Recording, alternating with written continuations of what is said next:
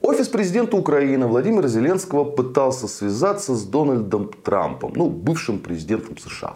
Пытались организовать разговор между ними, чтобы Зеленский, так сказать, еще раз прояснил свою картину мира и добился денег. Это сейчас главная задача у него выцегонить из США еще несколько десятков миллиардов долларов. И для этого ему нужен, нужен Трамп.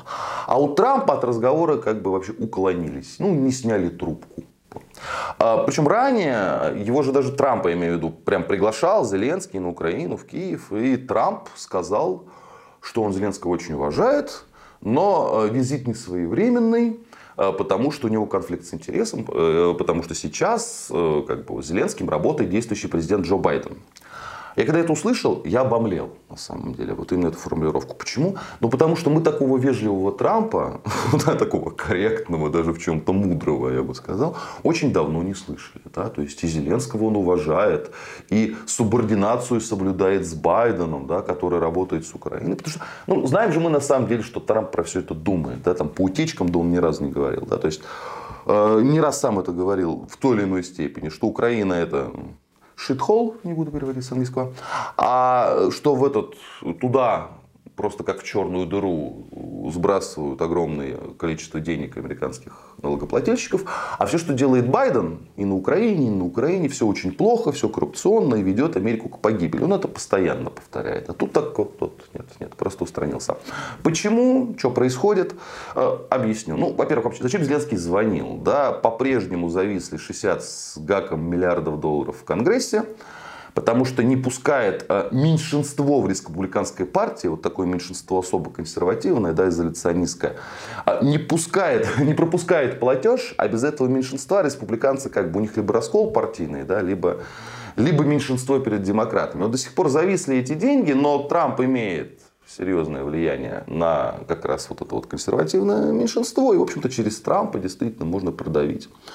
А, можно продавить палату представителей на то, чтобы она проголосовала за дальнейшую помощь Украине. Она еще проголосует. Но я как бы сейчас не об этом. Потом.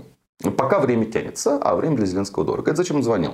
А теперь почему Трамп послал, э, даже послал, он хочет от Украины вообще держаться подальше, никак с ней не связываться. Да? Ну, то есть, как бы говорить в открытую, что она шутхол, и э, вообще все это как бы гибельно, и э, хрен с ней, с ней вообще, пусть ее Россия заглатывает. Ну, это такие эти сценарии, как в пересказе американцев. А он сказать не может, потому что скандал начнется. И украинские лоббисты, и СМИ либеральные. Да? Ну, то есть у Украины в США много ну, сторонников, лоббистов, да, заинтересованных, как хотите. Называйте, то есть будет как бы такой вот ураган критики, набрасывания одной известной субстанции на вентилятор. А лучше держаться подальше. Да? А помогать Украине как-то впрягаться за нее это еще опасно. Потому что Украина, она стала, извините за такое слово, его многое не любят за это термин, но очень токсичным активом. То есть эм, соприкосновение с Украиной, да, взаимодействие с Украиной, оно в буквальном смысле отравляет жизни э, мировых политиков, губит их карьеры. Э, либо косвенно, по, по причине взаимодействия с Украиной, да, либо напрямую эти карьеры рушатся. Косвенно это как? Ну, это вот Борис Джонсон, премьер-министр Великобритании, да, для которого это была главная тема. Вот он во многом и погорел на своей энергии, на попытке как бы реально Россию побороть. Там, правительство Словакии, которое выборы проиграло, да, тоже в том числе.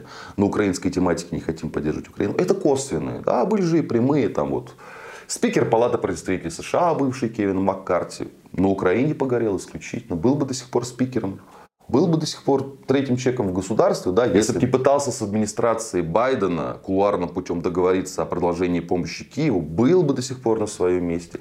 И спикер канадского парламента был бы. Помните же скандал с Зеленским и с нацистом, да, со старым украинским зигометом. Ну, ты прикоснулся к Украине, все, ты проклят. Да?